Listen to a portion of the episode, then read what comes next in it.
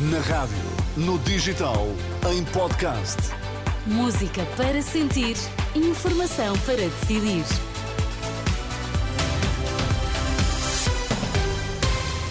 Altura agora para conhecermos as notícias em destaque na edição das duas. Boa noite. Enquanto não estiver assinado acordo com o Ministério, mantém-se a greve às horas extraordinárias nos cuidados primários, disse o CIM. A Assembleia Geral de Contas de Época do Porto terminou na última hora. O CIM chegou a acordo com o Ministério da Saúde para aumentos salariais dos médicos até 15% no ano que vem, mas para já mantém a greve às horas extraordinárias nos cuidados primários, uma greve que está em curso até ao final do ano.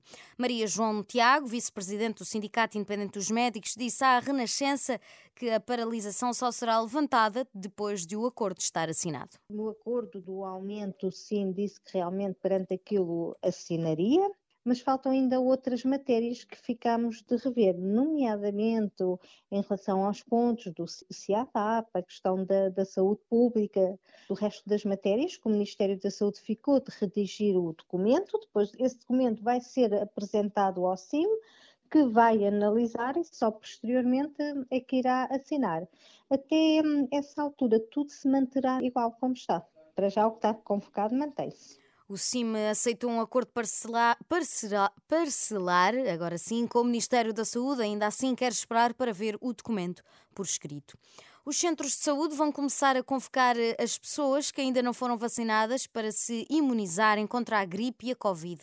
A ideia é salvaguardar os grupos de risco antes do pico das doenças respiratórias, como explica Diana Laria, diretora executiva do Agrupamento de Centros de Saúde do Médio Tejo. Nesta nova fase é natural que desapareça ou um SMS do centro de saúde ou um telefonema do Centro de Saúde, sobretudo para os mais velhos, que têm mais dificuldade em, em lidar com as novas tecnologias, para virem ser vacinados aos nossos centros de saúde. Trata-se de verificar quem é que ainda não foi e convidar as pessoas a virem ao processo dentro da sua unidade de saúde familiar. De acordo com o último relatório da DGS, foram vacinados mais de 2 milhões de pessoas contra a gripe e mais de 1 milhão e 600 mil receberam reforço sazonal contra a Covid.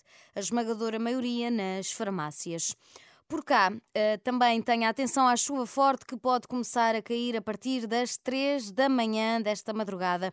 Os 13 distritos abaixo do Rio Douro vão estar sob aviso amarelo da meteorologia, o segundo mais grave.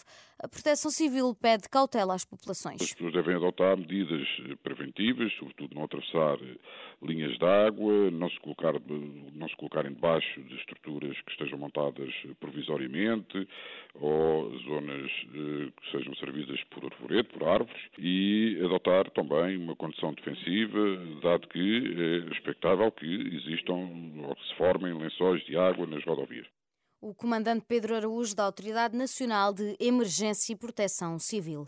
Terminou na última hora a Assembleia Geral de Apresentação das Contas da época do Futebol Clube do Porto.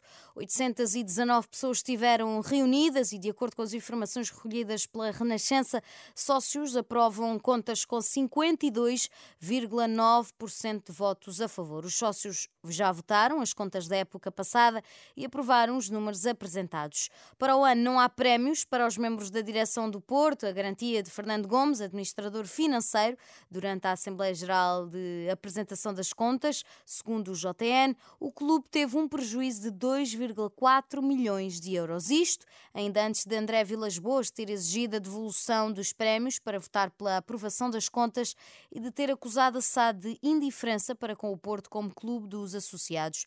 O discurso do antigo treinador e provável candidato às eleições do próximo ano foi muito aplaudido na última última noite no Dragão Arena.